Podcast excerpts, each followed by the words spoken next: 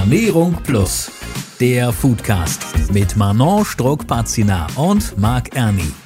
Dieser Podcast wird präsentiert vom Lebensmittelverband Deutschland. Hallo und herzlich willkommen zur Ernährung Plus. Heute mit der Folge 32 und äh, ja, wir stehen kurz vor Weihnachten. Das ist sozusagen die vorgezogene Folge. Normalerweise wären wir erst am 27. Dezember soweit gewesen, aber wegen Weihnachten haben wir gedacht, ziehen wir es einfach vor. Und so können wir dann auch noch mal ein bisschen über Weihnachten sprechen. Manon, wie weihnachtlich ist es bei dir schon?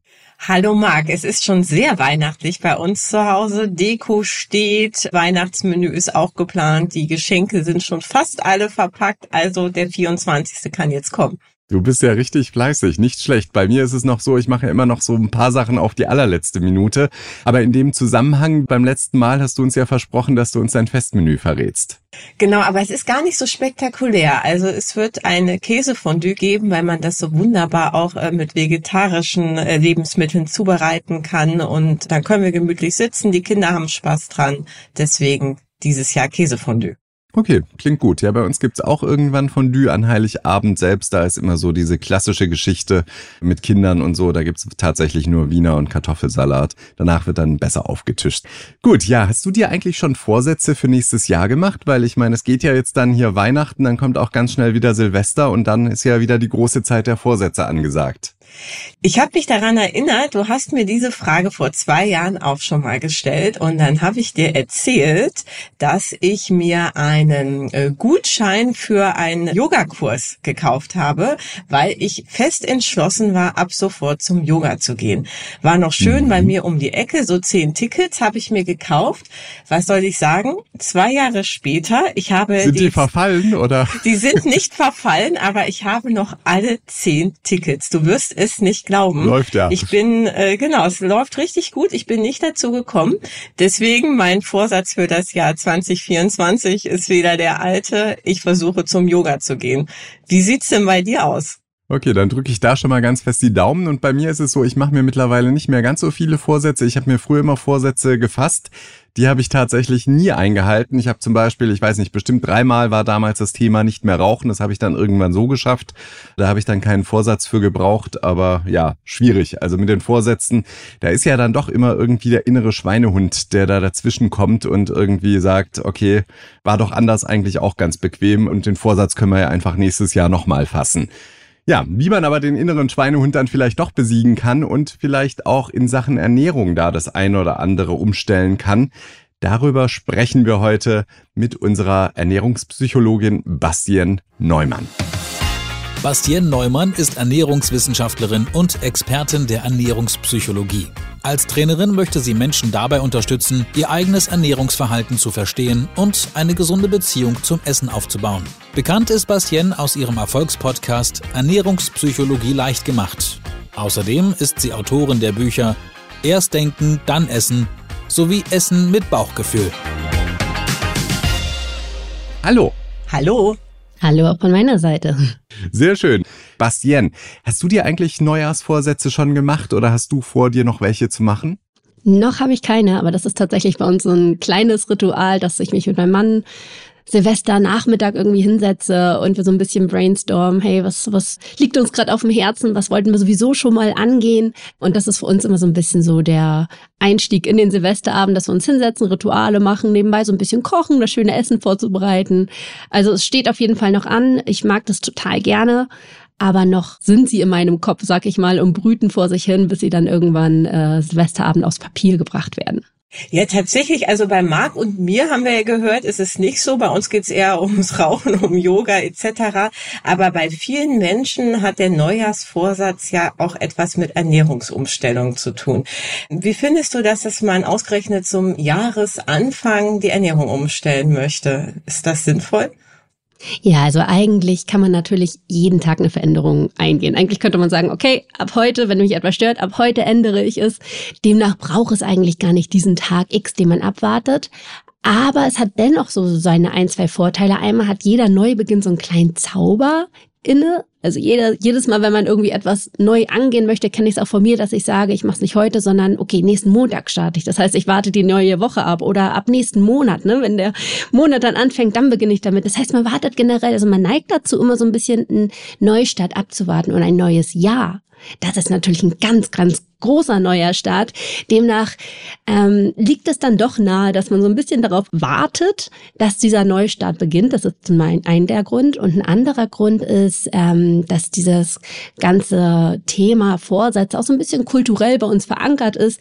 Jeder zieht da so ein bisschen mit. Einige machen es nicht, aber trotzdem kennen sie das Thema. Andere machen es total, sind Feuer und Flamme.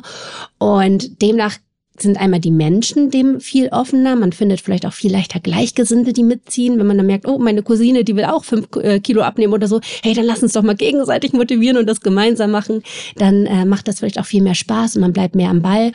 Und es gibt auch mehr Angebote. So sind die Fitnessstudios zum Beispiel manchmal im Januar sehr viel mehr reduzierter oder, ne, also es, es gibt ein niedrigschwelligeres Angebot, so dass man da vielleicht auch leichter reinkommt. Demnach ist es doch gut nachvollziehbar, dass viele sich dazu entscheiden, den 1. Januar als Neustart zu wählen.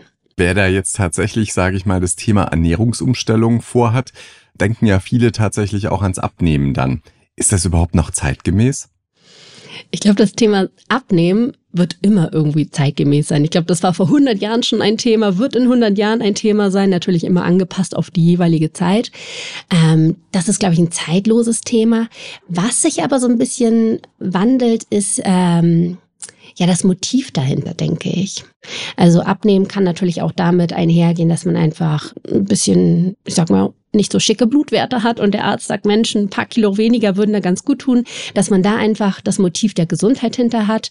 Aber es gibt natürlich auch das Motiv des Schönheitside Schönheitsideales und ich glaube, da gibt es momentan so einen leichten Shift, dass aufgrund der Body Positivity Bewegungen, der Selbstakzeptanz, da vielleicht eine Veränderung erkennbar ist, während vielleicht das vor ich glaube, in den 2000 oder 90ern war es ja so dieses Skinny ganz schick. Und jetzt sagt man, hey, es ist okay, sei doch so, wie du bist und Hauptsache gesund und dein Körper dient dir und funktioniert und es ist doch toll und nimm dich doch so an. Da ist, glaube ich, ein großes Umdenken da, dass viele gar nicht mehr so auf Teufel komm raus ganz schlank sein müssen, sondern sich so nehmen, wie sie wollen. Und wenn sie abnehmen wollen, dann aber es auch für sich tun und irgendwie liebevoll mit dem Körper und nicht so gegen den Körper arbeiten, ganz hart. Also ich glaube, die Motive verändern sich und möglicherweise auch die Art und Weise, wie man das Thema abge abnehmen dann angeht, während das früher dann halt diese Crash-Diäten eher waren und Hauptsache hungern, macht man das heute vielleicht etwas verständnisvoller mit seinem Körper, hört so ein bisschen mehr auf die körperlichen Signale. Thema intuitives Essen ist ja auch ganz groß momentan, ähm, dass man dann nicht mehr so ganz eiskalt und rigoros vorangeht, sondern sagt, okay, ich möchte vielleicht abnehmen, aber ich möchte meinem Körper dabei nicht schaden und das eher gesünder angehen.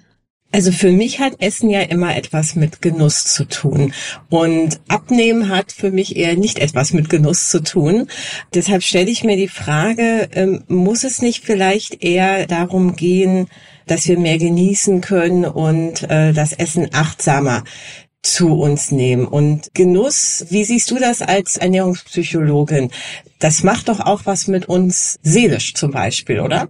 Mhm, da sind wir bei einem meiner Lieblingsthemen angekommen. Achtsames Essen, Genuss ist ein ganz, ganz, ganz wichtiger Punkt, denn häufig hinterfragen wir immer nur, was wir essen. Wir gucken auf den Teller und sagen, okay, die Kalorien und das Fett und das sollte nicht so viel sein. Aber wir hinterfragen selten, wie wir eigentlich essen. Und tatsächlich in unserer Leistungsgesellschaft, wie wir heute leben, ist es so, dass Essen häufig so ein, äh, eine Nebenbeschäftigung ist. Ne? Wenn wir auf dem Weg zur Bushaltestelle sind, dann knallen wir uns schnell noch das Brötchen rein, weil wir keine Zeit dafür haben. Also es geht sehr unter und ist auch wenig wenig mit Genuss. Es geht schnell. Häufig ist es tatsächlich auch im Gegenteil mit schlechtem Gewissen behaftet, dass man sich so denkt, ach Mensch, eigentlich wollte ich doch eher ein paar Kilo abnehmen und jetzt esse ich das schon wieder und oh, ich will das doch gar nicht. Und das führt eher dazu, dass man sich schlecht fühlt vielleicht auch frustriert ist, dann in so einen Teufelskreislauf reinkommt, weil man dann irgendwann auch vielleicht aufgrund von Frust mehr isst.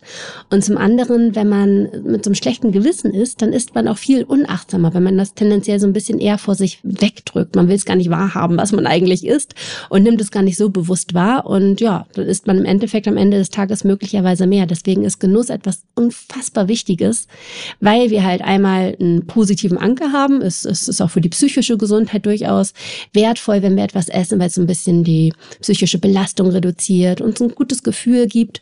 Und zum anderen nehmen wir halt viel mehr wahr, was wir essen. Wir sind viel achtsamer dabei, wenn wir genussvoll essen. Und wenn wir achtsamer mit uns in unserem Körper sind, dann nehmen wir auch die Sättigung möglicherweise viel früher wahr. Wenn wir halt eher so im, im Außen sind und es gar nicht wahrnehmen wollen, dann essen wir häufig über unseren Sättigungspunkt hinaus. Und beim achtsamen Essen, das ist das Schöne daran, sind wir viel mehr bei uns und hören wirklich dann auf zu essen, wenn wir genug haben. Deswegen ist Genuss und Achtsamkeit dann ganz, ganz, ganz tolles Hilfsmittel, sag ich mal, wenn man an seiner Ernährung arbeiten möchte.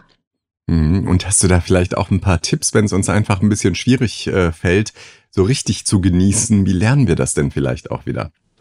Da würde ich sagen, auf jeden Fall dieses schlechte Gewissen probieren abzulegen, dass wenn man mal sagt, oh Gott, das, das darf auch mal Schokolade sein, dass man dann nicht sagt, okay, warte mal, wie viele, Schu äh, wie viele Kalorien hatte das nochmal und wie viel Zucker ist enthalten und wie viel Fett ist enthalten, dass man das einfach mal sein lässt und sagt, okay, ich darf dieses Stück Schokolade jetzt einmal essen und vollen Genuss dabei hat, dann kann man auch bewusst zum Beispiel sein Essen kauen. Häufig schlingen wir das runter vier, fünf Mal und gut ist. Eigentlich soll man jeden Bissen so bis zu 20 Mal kauen, weil dadurch auch nochmal ganz andere Aromen freigesetzt werden im Mund, man nochmal viel intensiver schmeckt, bewusst schmeckt, sich dabei Zeit lässt. Wir sind auch ganz, ganz häufig ganz schnelle Esser, dass wir das innerhalb von zehn Minuten weghauen. Und wenn wir uns wirklich dabei Zeit lassen, bewusst schmecken, das schlechte Gewissen beiseite packen, dann sind das schon mal ganz gute Punkte, die man einhalten kann, um wieder zum Genuss zu finden. Was ja auch äh, zum Thema gesunde Ernährung dazugehört, also gesunder Lebensstil, ist ja auch das Thema Bewegung, ja, oder Entspannung, wie bei mir Yoga. Äh, was, was würdest du mir denn jetzt zum Beispiel raten? Also, wo findet man denn Motivation und Inspiration, um das dann auch wirklich anzugehen? Also, der Wille ist da, aber die Umsetzung folgt noch nicht. Wie kann man das ändern? Ja, also beim Thema Motivation und Inspiration muss ich tatsächlich als erstes an Social Media tatsächlich denken. Ich finde, das ist so ein, so ein zweischneidiges Schwert, weil es auch genau das Gegenteil sein kann. Es kann ja auch sehr demotivieren. Aber wenn man da mal bewusst durch seine Kontakte, durch seine Channels oder Profile geht, die man folgt und schaut, was tut mir eigentlich gut? Was gibt mir ein gutes Gefühl? Was motiviert mich? Was gibt mir Inspiration, wo ich denke, boah, das, das ist irgendwie ein Lebensstil, den ich auch so leben möchte. Das ist dann total toll. Da gerne folgen, gerne auch reinschauen, das einen wirklich dann auch anspornt. Im Vergleich dazu gibt's aber natürlich auch Kanäle, wo man einfach sagt, so oh, irgendwie zieht mich das total runter und wenn ich das angucke, dann bin ich eher neidisch oder traue mir gar nicht zu dahin zu kommen oder es ist irgendwie so so fern von mir, dann eher Abstand nehmen. Aber ich glaube, Social Media kann tatsächlich, wenn man es richtig einsetzt, ein sehr sehr gutes Instrument sein, um sich Motivation und Inspiration zu holen. Aber natürlich auch sein tatsächliches Umfeld. Ich sag mal die Menschen, die man wirklich real in seinem Leben hat.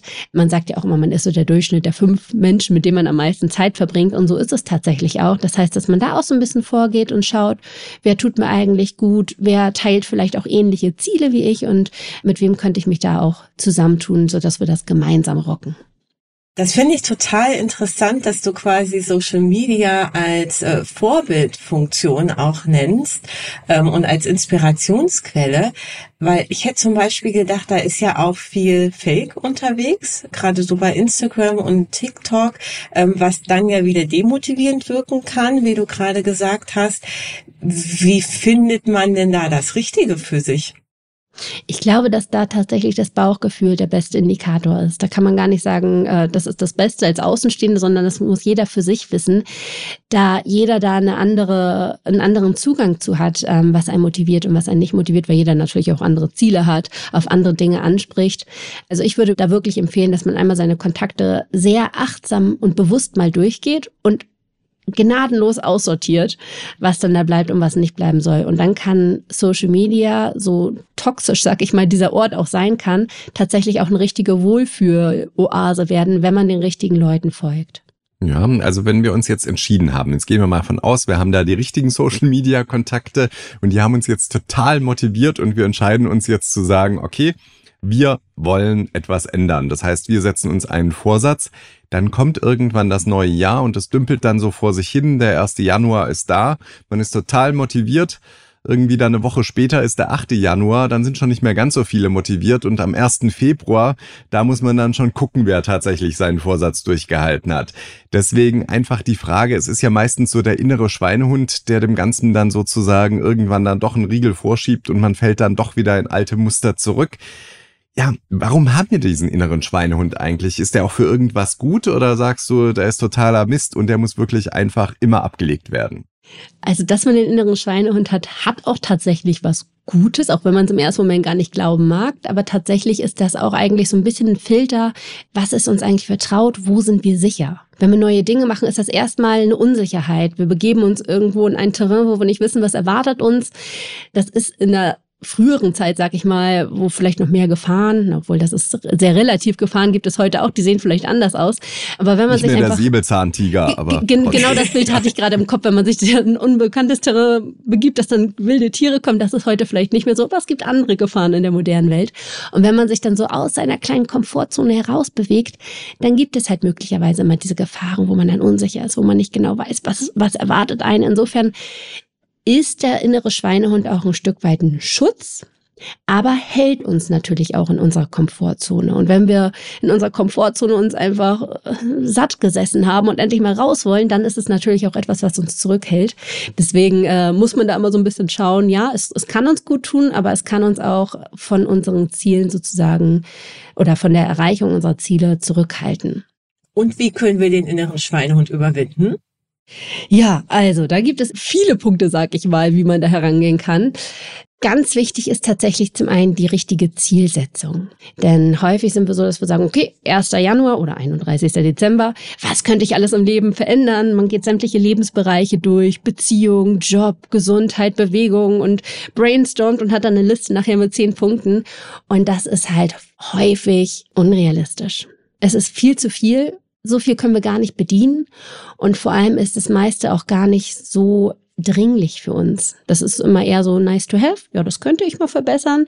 Aber wir stehen da eigentlich gar nicht so hinter. Und wenn wir dann sagen, oh, ich wollte eigentlich schon immer aufhören zu rauchen, weil ich weiß, das ist ja gar nicht gesund, aber du eigentlich gar keine Lust hast, mit dem Rauchen aufzuhören und der Druck, der gar nicht so groß ist, dass es dich gar nicht so stört, ja, dann wirst du es auch nicht tun.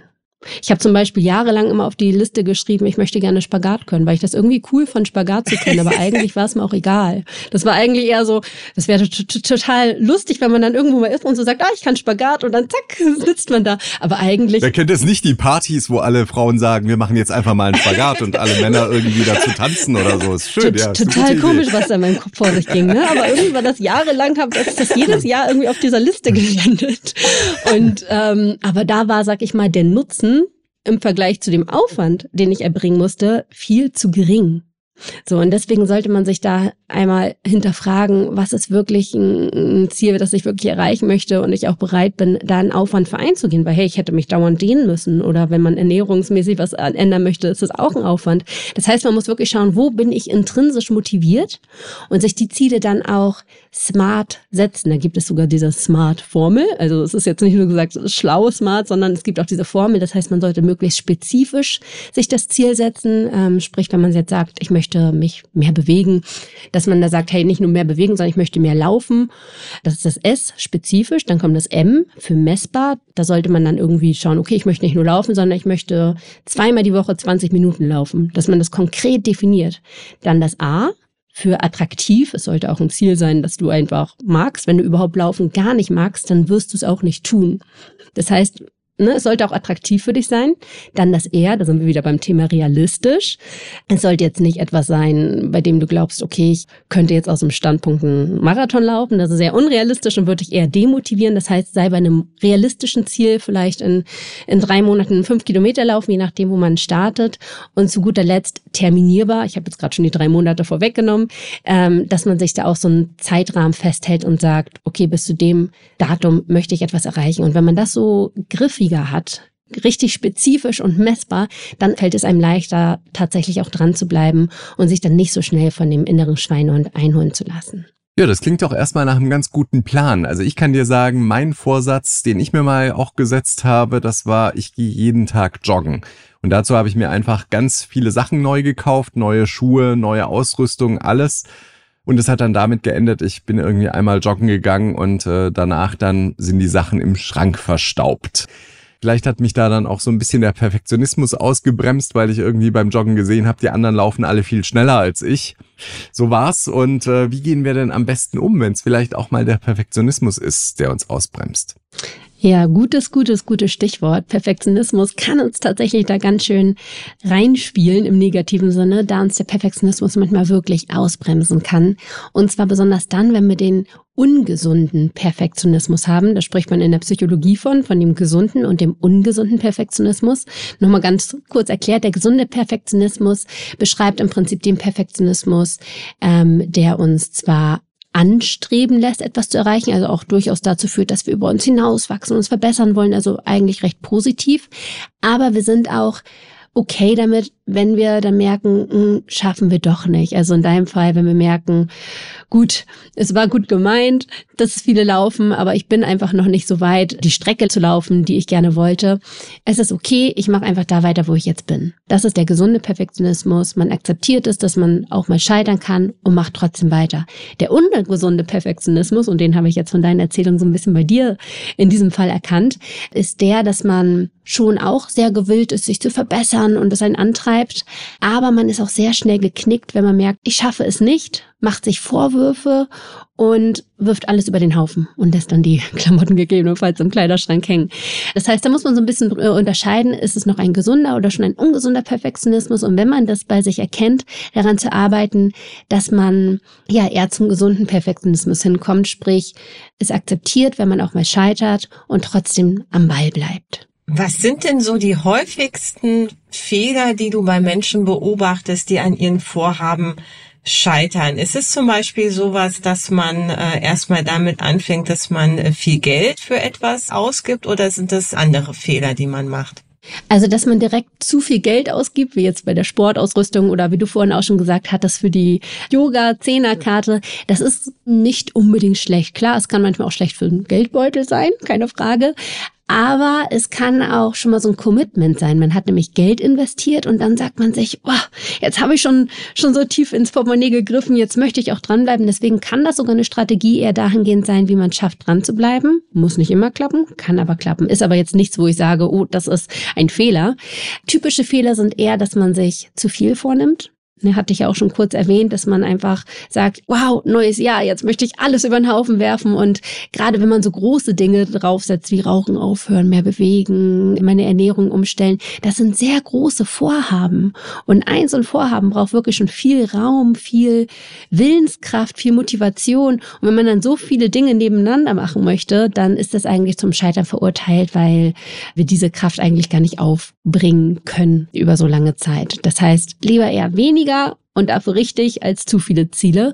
Und was auch noch ein weiterer Punkt ist, hatte ich auch schon am Rande kurz erwähnt, dass wir uns gerne auch Dinge aufschreiben, bei denen wir eher extrinsisch motiviert sind. Das heißt, die machen wir, weil das ist gerade angesagt, das machen gerade viele oder jeder arbeitet doch an seiner Ernährung am äh, Neujahr, aber eigentlich ist das bei mir gar nicht so ein Schmerzpunkt. Ich mache das eher nur, weil alle das machen.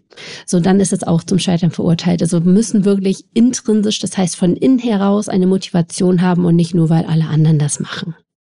Ja, unsere Folge heute heißt ja Neues Jahr, neues Ich. Welche Tipps hast du denn für unsere Hörerinnen und Hörer, die vielleicht im neuen Jahr auch so ein bisschen ihr neues Ich kennenlernen möchten?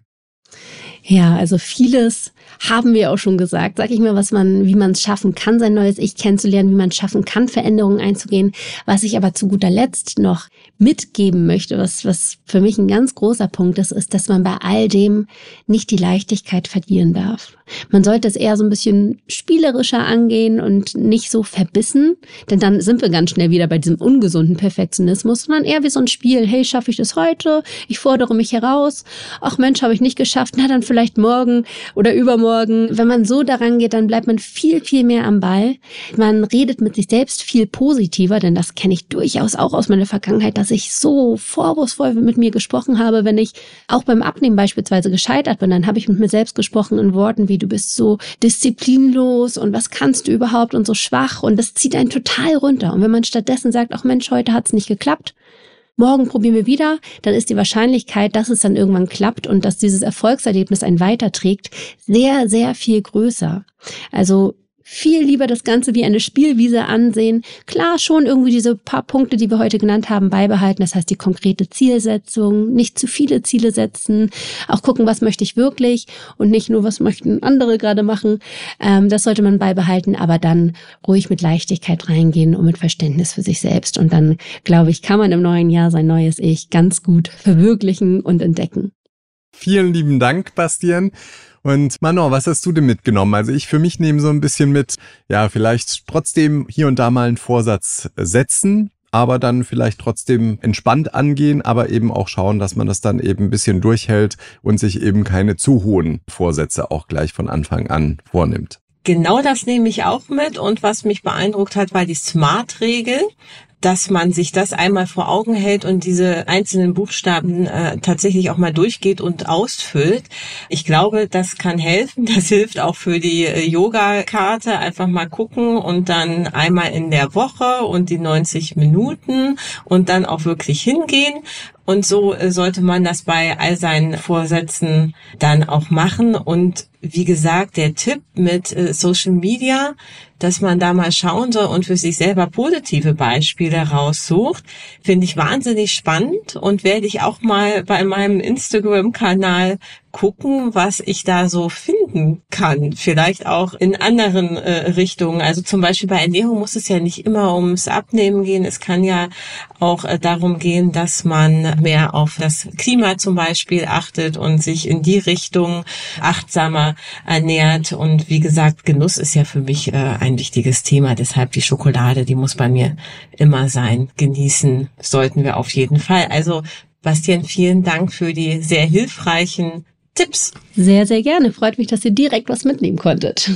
Alles klar, dann sagen wir auch nochmal vielen Dank und äh, Manon, wir beide machen jetzt erstmal Weihnachten. Ist ja auch schön. Haben auch noch paar Tage Zeit, um uns noch paar weitere Vorsätze zu überlegen, falls ja. es noch irgendwelche geben sollte. Ich meine, dein Vorsatz steht fest und Manon, ich werde dich spätestens bei der Grünen Woche oder in der Folge darauf dann ansprechen und fragen, wie denn so der Stand im Februar dann ist. Aber wir starten durch im Januar mit der Grünen Woche. Das ist wieder eure ganz große Veranstaltung, Manon, ne? Genau, die bereiten wir im Moment sehr fleißig vor und die Grüne Woche startet am 19. Januar. Es geht um das Thema Vielfalt, Lebensmittelvielfalt, aber auch um Nachhaltigkeit, um Innovation. Und alle, die in Berlin sind, vom 19. bis zum 28. Januar sollten unbedingt mal vorbeikommen an unserem Stand Zukunft schmeckt heißt der und diejenigen, die nicht vorbeikommen können, äh, die hören sich dann den Podcast an, den wir dort live aufzeichnen. Genau, so machen wir das. Und ich freue mich schon. Und wie gesagt, wir sehen uns dann das nächste Mal auf der Grünen Woche. Und jetzt wünschen wir erstmal natürlich allen, die uns hier zuhören, frohe Weihnachten, schöne Tage, ein bisschen Ruhe, ein bisschen runterkommen und dann wieder mit neuem Schwung ins neue Jahr und dann vielleicht das neue Ich kennenlernen. Viel Spaß dabei. Tschüss. Tschüss. Ernährung Plus, der Foodcast. Immer am letzten Mittwoch im Monat neu. Dieser Podcast wird präsentiert vom Lebensmittelverband Deutschland.